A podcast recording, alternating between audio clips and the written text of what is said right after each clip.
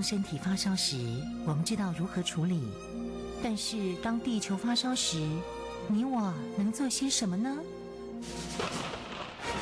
当地球发烧时，冬天不冷了，夏天下冰雹，雨林在缺水，草原沙尘暴，北极熊会灭绝，人类的家园将被摧毁。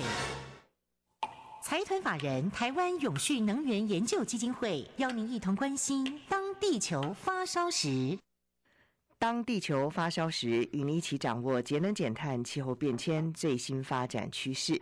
听众朋友您好，欢迎您再次收听《当地球发烧时》，我是主持人林尔祥。节目中朋友邀请到的是台湾永续能源研究基金会董事长简又新简董事长，董事长您好。啊，主持人您好，各位听众大家好。董事长啊，日前受邀到中央银行去演讲啊，这演讲的主题叫做“气候风险与永续金融发展的趋势”，所以今天在节目当中也特别跟同呃朋友们一起分享这一段演讲内容。嗯，好，大概呃很多人想，哎，这个讲气候变迁了、啊，讲永续发展，总会跑到中央银行去了哈。嗯。那中央跟这有什么关系哈？呃，等一下我做说明。不有个关系，是因为我跟中央银行的总裁是多年的好朋友哈。为什么有这个关系存在呢？因为在一九九五年左右的时候，我在英国当代表，那个时候中央银行开始在英国设点。这个英国设点是非常重要的，因为。英国，特别是伦敦啊，它是全世界金融中心啊，它是全世界最大的这个外汇买卖之一了。那么有好多这种金融产品在那边，可以是讲是领世界之风骚的地方。呃，能够去那个地方的话，对我们国家的形象跟业务都会很大的帮忙。那通常啊，这个要派到国外去的，都是一个单位里面是非常优秀的官员的。而且都是算是培养的官员，当然也就那个时候，呃，我认识啊、呃，今天的总裁杨金龙啊，杨总裁，他那时候很年轻啊，很年轻。那这个呃，我也很了解，他是国家未来重点栽培的人物之一，因为这是非常重要的一点。因为做一个中央银行未来的这个这个。人选总裁人选之一了哈，那么他必须要非常了解世界的动态。当时我们相处的很好，不过这个伦敦的时间对他讲也是相当的辛苦。他非常努力，非常认真的，他做的表现的非常之好。我碰到他的时候，他还记得当时他们中央银行的这个代表处成立的时候，我们还特别请了柴契尔夫人，大家一起去剪彩来开幕啊，蛮盛大的啊。那这个，可是那一段时间呢，也很辛苦。我我记得他去的时候，翩翩少年，一头白黑发。他后来自己跟我讲：“哎呀，他离开的时候都很多白发，都都快不认识了，怎么会差那么多？就那个工作非常的辛苦，但是他表现很好了，所以这个成绩很好。那么这次跟他叙旧，也很高兴他谈这个问题。好，那是归朋友。”朋友是一码事了，那最重要的，我们要讲为什么中央银行在这个时候跟气候变迁有关系。其实我们在去年的这个时候，我们也到金管会去做过演讲，也是讲这个永续金融跟监理单位的关系。跟那么那个时候，我们的主题就是说，真正的要完成这个永续发展的气候风险这些改变，最主要的关键点还是在金融。那意思在什么地方？因为我们一直在讲个问题啊，就是说，这个二零一五年巴黎协定签约之后了，大家深感到说，这是一个世界反转的一个机会。那讲反转机会，其实大家还是有比较空泛的一句话。那如果讲更白一点，就是说，到二零二五年的时候，你所看到的工业，你所看到的发电厂。啊，你所看的交通工具都不同于二零一五年，都变掉了。举个最明显的例子，最近很夯的电动车啊。那如果二零一五年你看到满街都是汽油车、柴油车了，是吧？油电车，可是到二零一五年，我看大概都没有了，统统是电动车。那这是很大一个产业的反转，产业的反转需要非常大的经费，这些经费都不是一个公司能够负担的，它需要非常多的金融单位、政府单位的支持才可以完成。哦，所以就是说金融非常的重要。那比如说发电厂一样，那最近我们看到在欧洲很多的燃煤火力发电厂，在未来五年内就全部要关闭掉了。比如说英国二零二五年以后就没有任何的燃煤火力发电厂，法国也是，葡萄牙也是，奥地利也是，有三十几个世界的国家都要宣布没有。当你把这么大的一个这个发电厂设备关掉的时候，你必须提供一个相当程度的一个发电量的一个再生能源厂，啊，绿电工厂才可能完成这个事情。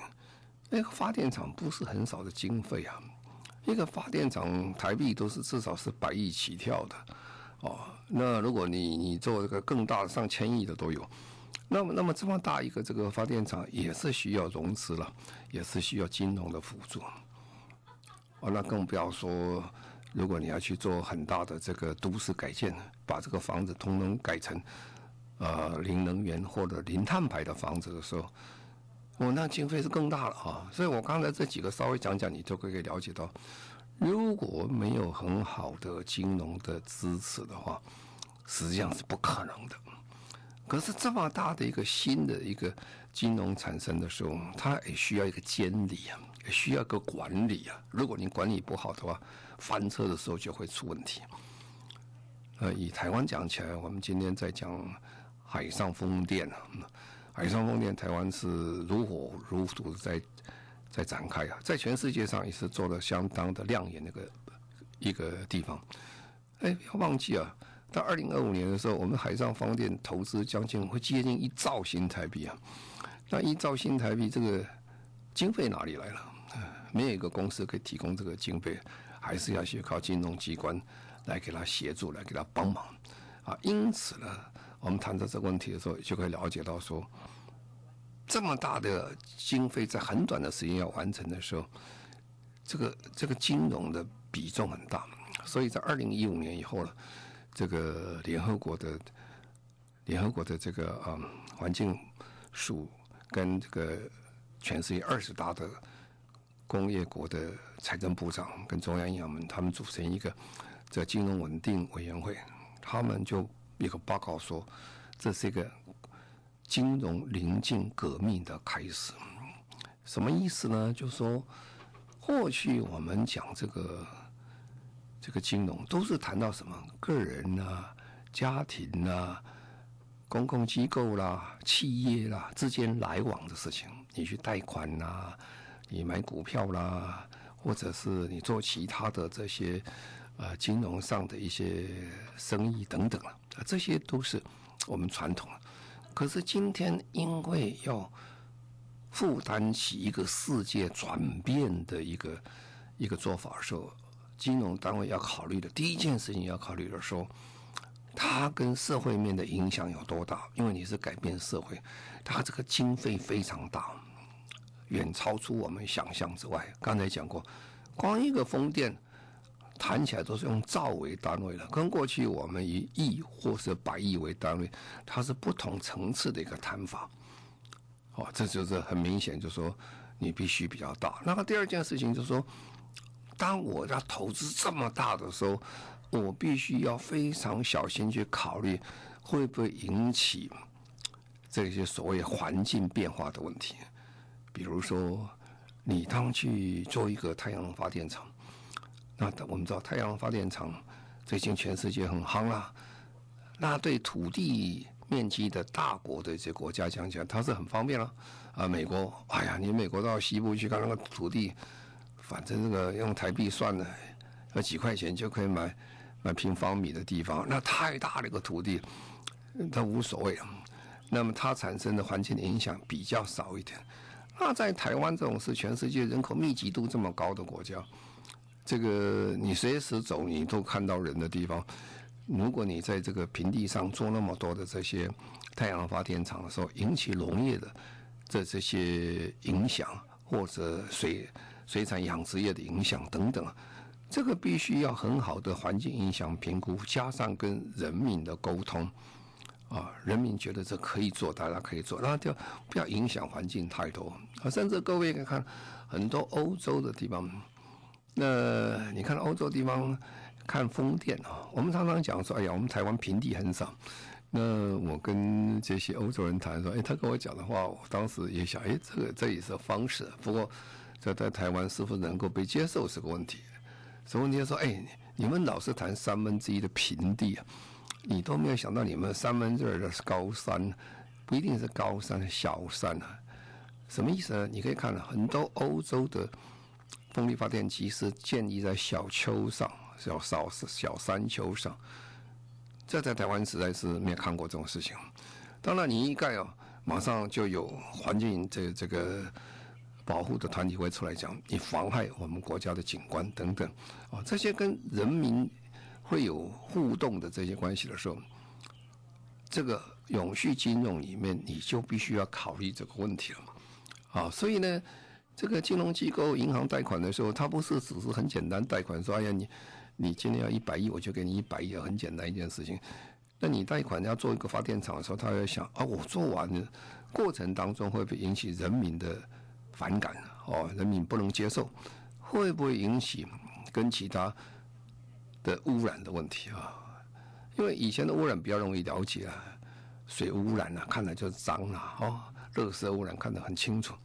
那有些污染其实你一下子想不起来的啊。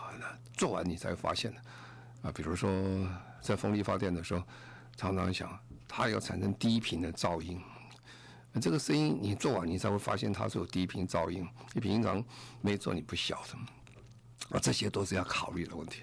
所以永续金融在这里就变成非常重要。一方面，它的金额特别大这个金额跟过去我们在谈盖一个房子啦，或者买栋大楼，这个金额的比例差太多。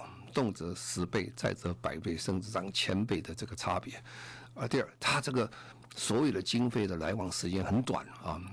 我们过去盖一个城啊，是可能几十年出来，可是未来一个城市的发展的话，它可能很快，五年、十年就要完成。啊，五年、十年完成，你要投资那么大的经费下去的话，那很可观了。比如说沙乌地阿拉伯最近他们打算建立一个新的未来城。他在二零二五年希望能够把完成，他要投资的金额，你听起来就很可怕，是一千亿美金以上啊！那么短的时间，你要做那么这么大一件事情，你每件事情都要考虑到。但是这个就是他的这个想法跟我们传统的想法就不一样，所以这个我们就讲永续金融，这个是这个不改变，这就临近革命的开始了啊！其实金融业务跟过去不太相同啊，不相同原因就是刚才我讲。牵涉到气候变迁，牵涉到永续能源。好，那中央银行概念，当然中央银行，我们第一件事情跟所有的银行都一样，大家要先了解这个气候变迁到底为什么来影响什么很大。通常我们气候变迁，我们的谈法是这样：气候变迁对我们的冲击是什么？倒过来讲，说气候变迁的风险到底是什么？气候变迁的风险是两大类啊。啊，第一大类我们叫做物理性的风险，或叫实体上的风险，这个都不要解释得很清楚啊，你只要看哇，这个变化太大了，极端气候的产生，要不是酷冷，要是酷热，要不然就干旱，要叫土石流，要叫大台风啊，哦，还有这个北北冰洋、北极海的融冰等等啊，这些是你眼睛看得到了，而且你身体感觉到非常的压力很大。哦，我们看二零二零年哦，从年头开始啊，就有这个澳洲的大火了，这个雅加达的大大水了，然后一年中的这个美国西部山区大大火、森林大火，再加上这个旧金山的变成一个火星的一个生活的一个场面，哈，很可怕的镜头。然后整个中国大陆的淹水了，就算今年开年以来，你可以看到，哇！这个冷气团真可怕啊！你看看日本、韩国、中国东北那个冷却冷的程度，真是不可思议啊！就是整个极端气候变化很大，这个是我们都看得到的。而且都是实际上讲很震撼的场面。好了，那有这个第一个叫实体的风险的话，我们就要去改变这个东西啊。如果你不能改变，改变什么？那就是我们在二零一五年的时候，巴黎协定它讲得很清楚，要解决这问题最重要的一项之一啊，就是要减缓，就是减少二氧化碳的这个排放哦，减少温室气体的排放。好，那等一下我们再讲这个减少里面就有学问了。那第二大的风险是什么风险？第二大风险是转型的风险。就刚才讲了，你现在如果说不要这个，呃，要解决这问题，就不要这个化石燃料，因为化石燃料产生二二氧化碳很多，二氧化碳很多会产生地球温室的效应。好，那我们要减少。那现在你就有两个选择了。第一个选择，你要多快？啊，你要多快？如果你慢慢来，就等于今天啊，今天今天我们在全世界的减碳，其实还是大部分的国家都慢慢来啊。所以结果是什么？我们每年的二氧化碳其实还在增加，而且增加的速度也不慢啊，在慢慢增加。那你会产生什么问题呢？你这个气候这温度就不断的上升啊，气候变迁并没有解决问题。以二零一五年呢，这个各国政府自我的承诺啊，就是他讲的自我的这个贡献程度啊，呃，自我的贡献，他所提出来的报告。我们把它计算，从每个国家减多少？比如像我们的国家要减少百分之五十啊，到二零五零年，那每个国家都减少不一定。算算算算，哎，这样的话，大概是地球的温度还会升到二点九到三点二度左右。那没戏唱了，老实讲，这个是地球也是很惨了。那实际上走的可能比这更糟糕了，因为很多国家讲归讲，做归做，他不配合的。所以可能还会超过三度更多以上，不过不管你怎么讲，这个是不行的啊。如果说你太慢是这样，啊，第二个太快，太快说好，我现在马上改，讲最极端的例子，说好，明天我们就把它改了，明天就改了，好，我们就不可以，他说不不排放二氧化碳。哎，你如果这么快啊，你说明天不排放二氧化碳呢？那你电也没有，水也没有了，因为台湾所有的这个二氧化二氧化碳排放最主要的来源之一从电力来的，因为我们发电的时候百分之八十是用化石燃料，哎，那你如果是说不用电的，呃，不不排放二氧化碳的话，你就不能用电嘛，是吧？那没有人会答应哈，这是极端的快的原则。那第二个就是规模的大小哈，规模大是什么意思呢？你到底是全面减，还是一部分减，还是一部分企业减？啊，比如说现在台湾喜欢谈讲，哎呀，这个我们要节能减碳什么？但包括政府跟人民都有共同的想法，这个手指头都指向谁了？都指向工业，哎，都是你们排碳大幅工业等等，呃，好。那你已经自我设限了，只有一半人在减啊。我们工业其实也就是一半而已，还有一半人没有了。呃，一半人是谁了？我们听到每个各位都是那一半之一了，因为我们都是呃排放者了，而且我们的房子基本上讲都没有达到很很好的零排放或者是零能源的状况，还差得很远的很远。啊，所以那那那一半呢，也不是所有都减了。那一半的工业，你们大家要指，哎，不对了，要指是谁先做呢？啊，钢铁也要做，水泥也要做，石化工业要做，等等。哇，你越说越小的话，规模小的话，其实达不了什么结果了哈。因为我们看事情就要看整体来看，整体来看，你的百分比就不多了。你百分比的结果不多的结果，就是说没什么效，没什么效啊，所以。如果规模太大，说明天大家一减，全部一减，那也很惨的事情啊。所以我们大概可以分四个状态来讲。如果你减得太慢，规模太小，那老实讲，你预期的这个整个气候变迁的实体风险很快就会到来，而且是非常严重。如果你太慢，规模很大，啊，就是不痛不痒了，反正你说。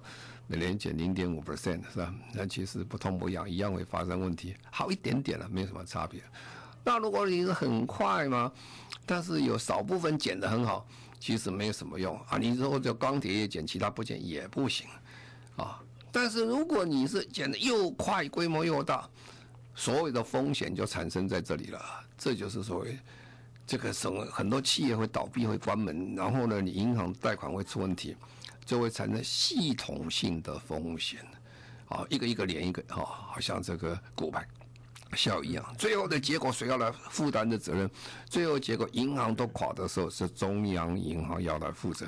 这就是说，有一本很重要的报告，叫做《绿色天鹅》的报告，对你们讲清楚，中央银行责任在未来就变成非常之大。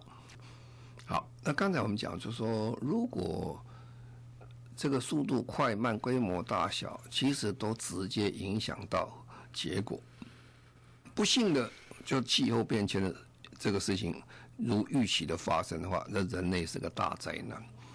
但是如果做的不理想啊，那么速度有快慢的时候，一不小心翻车了，那永续金融产生了问题了，因为很多的贷款啊等等啊这些政府的辅助啊出了问题的时候，会产生所谓系统性的金融风险。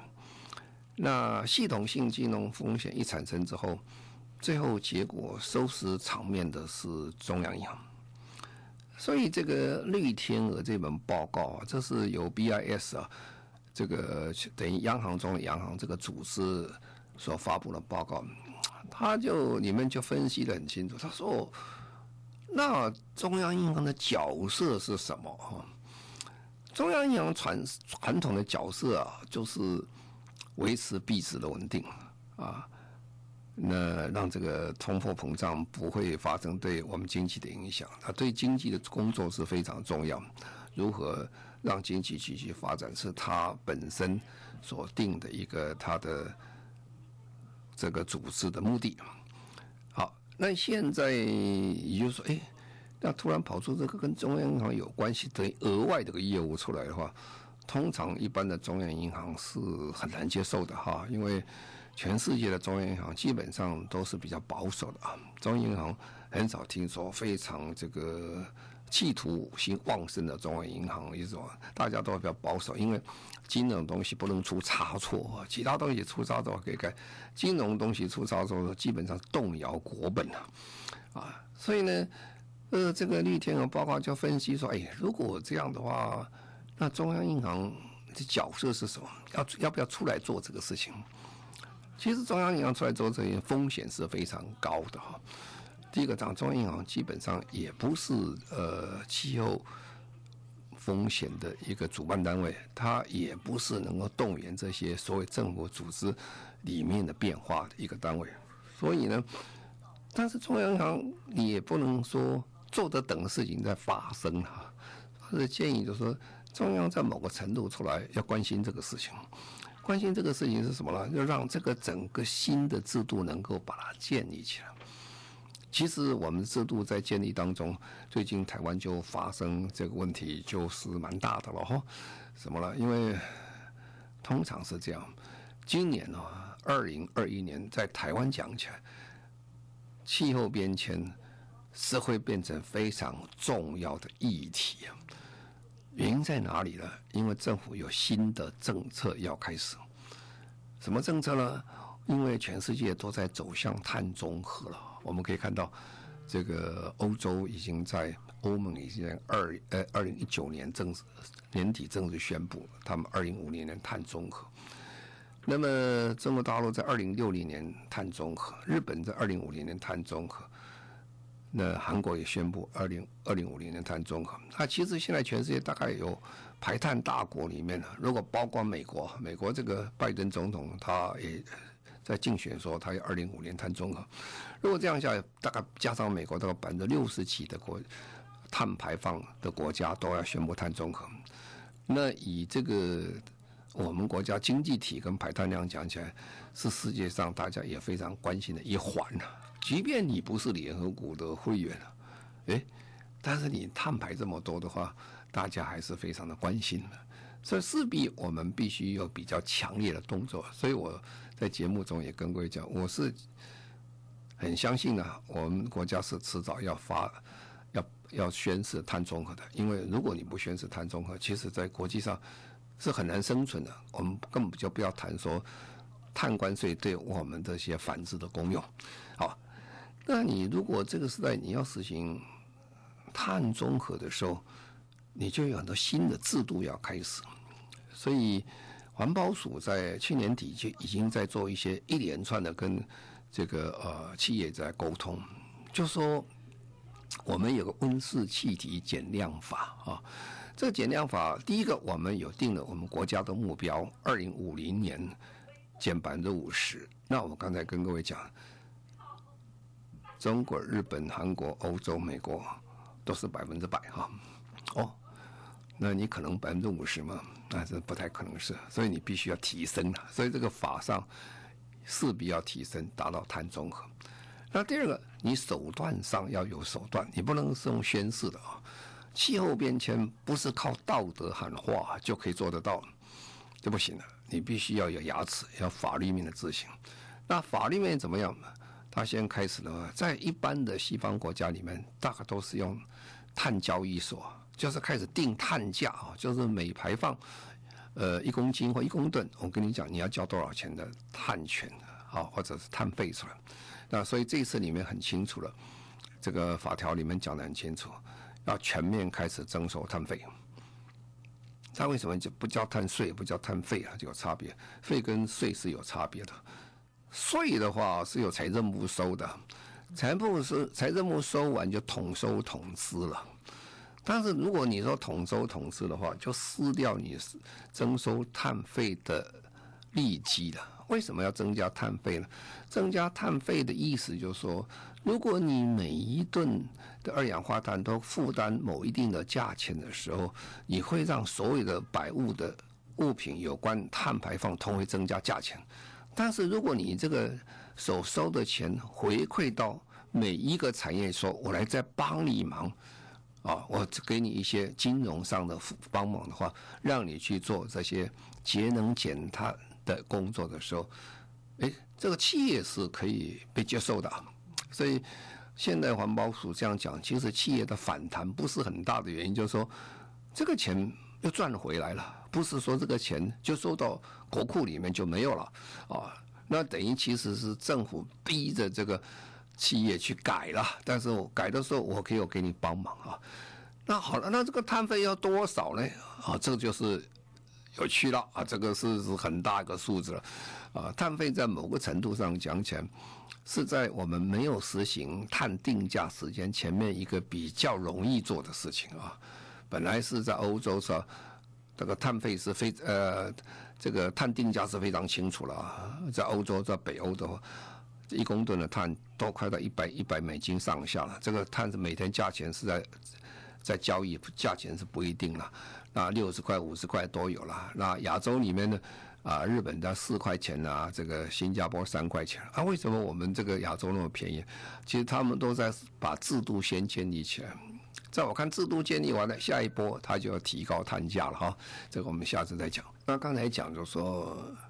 最近这个环保署不断的在跟企业在沟通啊，那沟通的结果，其实企业反对并不是原来像环保署预期有非常激烈的一个反应啊，因为第一个大概这么多年来，企业界也了解到说，非节能减碳无以生存了，所以心理上是有这个准备。啊第二个就要开始实行的时候，当然任何企业都会讨价还价的啦，希望不要太快增加它的一个这个负担了啊。但是因为这是一个比较良性的一个做法，啊，这个是等于说我征收征收碳费，我回馈到这个企业界，我大家一起来减碳，那变成说政府跟企业大家在合作减碳啊，所以这个问题基本上比较好。那当然这个里面就有差别喽。我们台湾的碳排放在企业中是非常集中的啦，集中在哪几个？集中在几个产业里面，大概在前面两三百家里面，大概占百分之八十几碳排了。比如说钢铁厂啦、水泥厂啦、这个电子公司啦、哈这些高科技电子厂啦，还有这个，当然台电本身也是很大的碳排，不过它的碳排很大的原因是为供给大部分所有人所需要的电，它本身也有碳排，就是好。那这些单位现在大家正在看，那政府也在决定哦。那每一个这个钱都会影响到每一位人啊。那另外呢，就是说，我刚才讲了，你不能把所有的责任都交给企业啊，还有一半不是企业啊。啊不不是谁呢？是你我，每个人都有啊，每个人都有这怎么办？那就是说我们在碳价就在电价里面就要加进我们的碳费在里面。所以未来如果各位发现说台电的账单呢，呃会有点涨价哈，那那是合理的。为什么？因为你也要交碳费啊，不是只有企业要交，你也有排碳啊。那这时候用多的人，你就多交一点；用少就少交一点。不过这个政府做这个是很小心的了，他不敢就可以加太多，加太多哇，要民怨很多。但是我们曾经做过民意测验很多遍哈，问说这个，哎，如果我们今天开始收碳费啊，或者增加一点碳的一些。这个价钱的话，你反不反对啊？其实大部分的民众都不反对了啊。那那我就下一个问题问：哎，那收多少你会痛？你会叫？啊，大部分的我的反映，我们上次做了民意测，大概百分之十以下的话，一般民众还是可以接受的了哈。不过你必须要跟他讲的很清楚了，这个钱不是为了政府的收入啊，这个钱是回馈我来转的。我们一起来做节能减碳啊！所以未来可能政府在碳费收完之后，对很多的家庭、建筑等等各方面某个方向都会有一个这个补助款，让你修改你家节能减碳设备，这是一个回馈的方式。这样的做法就比较正面了，就是说，其实这个钱还是在替整个大家来做的工作，而不是说政府收回去做其他的用途去。啊，有些国家是把碳税、碳费收去做这些社会福利啊，后来都引起很大的反弹的原因，就是说，那你吃掉原来做这个碳费、碳税的最主要的原因啊。所以这个谈谈谈，其实很有意思，因为我也参加呃一次跟跟这个呃企业界谈，企业界的反应倒是蛮理性的，他只是谈比如何做的比较公平哈。啊，这个怎么计算你这个碳费碳税啊？这起始点从哪里开始算起？哦，比如说你要给我补助，那有人会讲说啊，我过去的十年已经节能减碳很多了，是吧？那你突然告诉我说，从现在开始要节能减减多少？他觉得很不公平啊。那你不是惩罚先行者吗？就我这个很早就减了，那我现在很难减了。我已经从过去那么高减到这么低的时候，我那个是很痛苦一段时间，我节成了啊。不往后就很难了，往后要节一 percent、两 percent 就不像过去那么愉快。所以这些公平的问题啊，变成很多的这些企业界比较关心的，他们倒是比较不会激烈反抗，说要增加碳费，原因在这里。啊，所以今天这个讲这个主要是说金融面啊，啊，这个方式是真正解决这个气候变迁最主要的利器啊，也是说在中央银行或者监理机关等等啊，这些人如何善用这些东西，让国家能够完成一个碳中和的路径更顺利、更方便，是很重要的关键，就是。非常谢谢我们台湾永续能源就基金会董事长简又新简董事长，谢谢您。谢谢各位，再见。也谢谢所有听众朋友您的收听，我们下个星期同一时间再会，拜拜。